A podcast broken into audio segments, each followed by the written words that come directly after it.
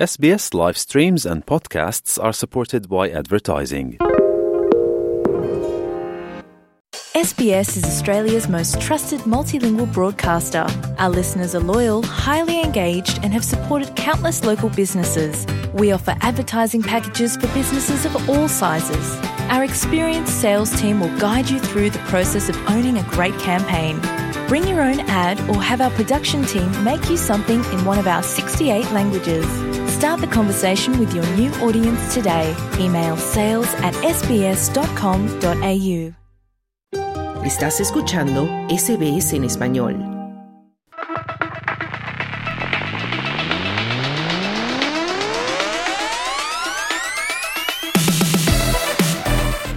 En SBS Audio en Español llega el tiempo ya de los deportes y ya tenemos en la línea a nuestro compañero Juan Moya. Hola Juan, buenas tardes. Buenas tardes. Vamos a empezar hablando de fútbol y de las Matildas de nuevo, porque van a viajar mañana a Uzbekistán. Allí van a jugar el primer partido clasificatorio para las Olimpiadas de París. ¿Qué podemos esperar? Bueno, hay bastante optimismo en el equipo. Las 23 jugadoras eh, convocadas por el entrenador ya están en Dubái haciendo los entrenamientos específicos, preparándose el partido. Mañana se viaja a Tashkent, el sábado es el partido, a las 2 de, la tarde en horario local en Uzbekistán y el partido es a las 8 de la noche en horario de Australia.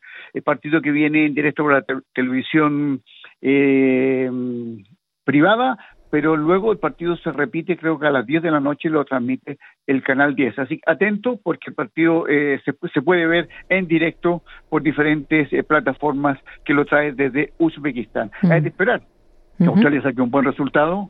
Eh, hay mucho optimismo de que eh, sacando, ganando de visita, luego la, la, serie se cierra en Melbourne el, 20, el miércoles 28 y así esperando llegar a las Olimpiadas de París. Ojalá que sí.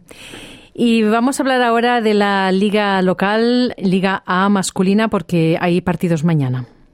Claro, mañana a las 19.45 horas, Brisbane Rovers recibe al Western United, el colista del campeonato. Brisbane ha tenido algunos problemas eh, en, algunos encuentros, mm, pero tiene que empezar a sumar puntos y mañana comienza la, la fecha número 18 de la A-League masculina. No hay fútbol femenino porque todo está concentrado en las Matildas.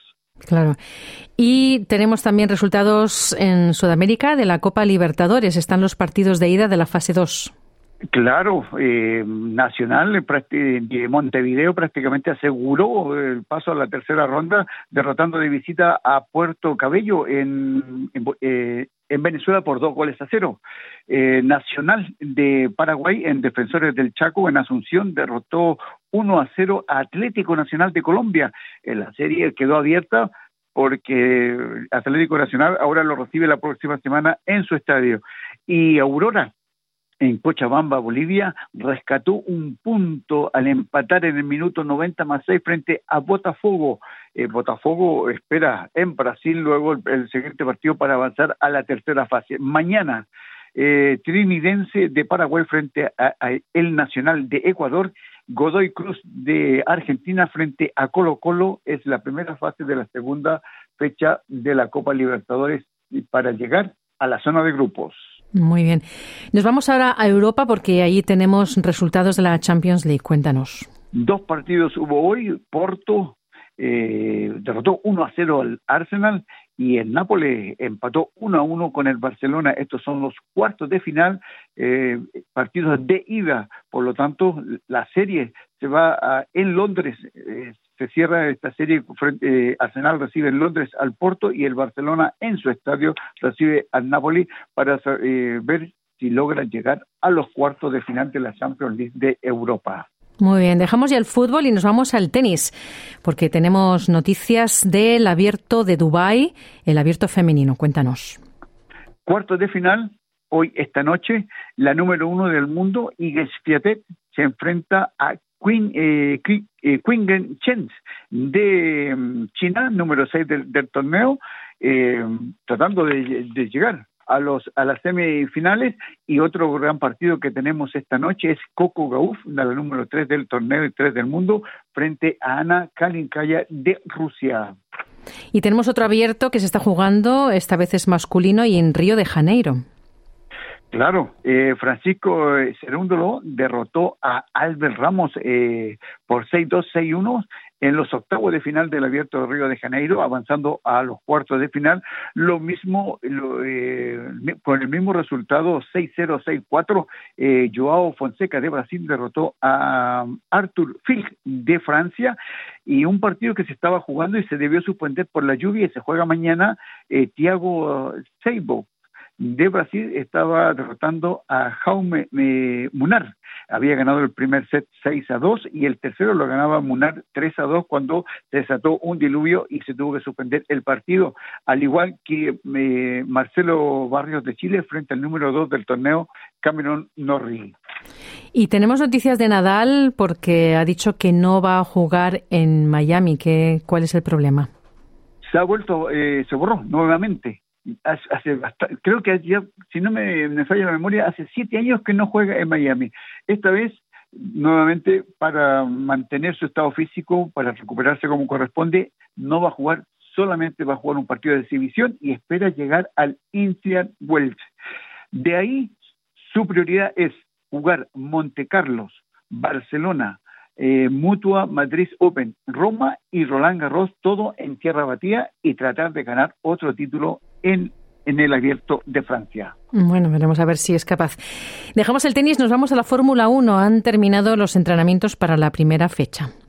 Efectivamente, la próxima semana comienza la, Fórmula 1 y se han terminado los entrenamientos en Bahrein. Max Verstappen, el actual campeón del mundo, en su nuevo Red Bull RB20, destrozó todo un, segundo le sacó a, a, los, a los más cercanos eh, perseguidores. Con esto indica que su eh, monoplaza es potente. Mm, piensan que no va a tener problemas nuevamente salir campeón del mundo, pero falta mucho todavía, esperar que lo que ocurra. Pero sí ya marcó la diferencia eh, Red Bull y Verstappen en esta Fórmula 1 que comienza la próxima semana. Muy bien, y en el atletismo tenemos una noticia curiosa, por decirlo de alguna manera, porque en el salto de longitud se quieren hacer cambios para evitar que haya tantos saltos nulos. ¿Cuál es la propuesta de la que se está hablando, Juan? Eliminar la zona blanca, esa tablita blanca que pisa el atleta para poderse elevar en, el salto de longitud, eh, se elimina y quedaría, se marcaría de huella a huella, es decir, de donde puso el pie hasta donde llegó. Y luego se mide, eh, se mide la distancia y ahí se sabe el tiro, así se evitan los saltos nulos y el tiempo que se pierde. Ahora, eh, esta implementación ya se había propuesto anteriormente, pero ahora va en serio y esperan empezar a, ocuparla en competencias oficiales el 2026 y ya sería oficial en los Juegos Olímpicos de Los Ángeles 2028. Hay eh, deportistas que se oponen, como el legendario Carl Lewis, como la campeona de, salto longitud Ivana Spanovic, dice que eh, ¿por qué darle tanta, tanta importancia a los patrocinadores y a las transmisiones de televisión? Porque es una presión de la televisión donde mm. no quieren, quieren ahorrar tiempo, pero le ponen presión a los deportistas. Vamos a ver qué es lo que ocurre, pero cuando ya hay una idea así y el, el World Athletic en este momento ha progresado bastante, tiene mayor audiencia, indudablemente que a la larga van a tener que, yo creo que los deportistas empezar a, a entrenar de dónde saltó y a dónde llegó y ahí se mide la distancia en el salto de longitud. No se ha hablado nada todavía del salto triple. Todavía no se conversa que también podría sufrir la misma modificación. Bueno, ahí estaremos pendientes. Y terminamos con ciclismo, Juan, porque se está corriendo una carrera en, en España. Es la primera carrera de la temporada para el ganador del Tour de Francia, para Jonas Vingegaard. Cuéntanos.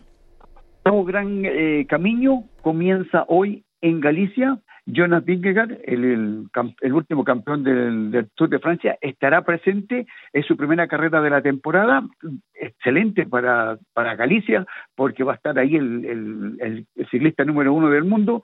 Y también estará presente Richard Carapaz, campeón olímpico, ecuatoriano, estará Rigoberto Urán, que se despide del ciclismo esta su última temporada, Edgar Bernal, el colombiano, el único colombiano que ha ganado el Tour de Francia, eh, Carlos Rodríguez de España, grandes ciclistas estarán presentes y hoy comienza la primera etapa de O Gran Camino son cuatro días de ciclismo en Galicia. Excelente, pues muchas gracias Juan por toda la información deportiva. Buenas tardes, buenas suerte. ¿Quieres escuchar más historias como esta? Descárgatelas en Apple Podcasts, Google Podcasts, Spotify o en tu plataforma de podcast favorita.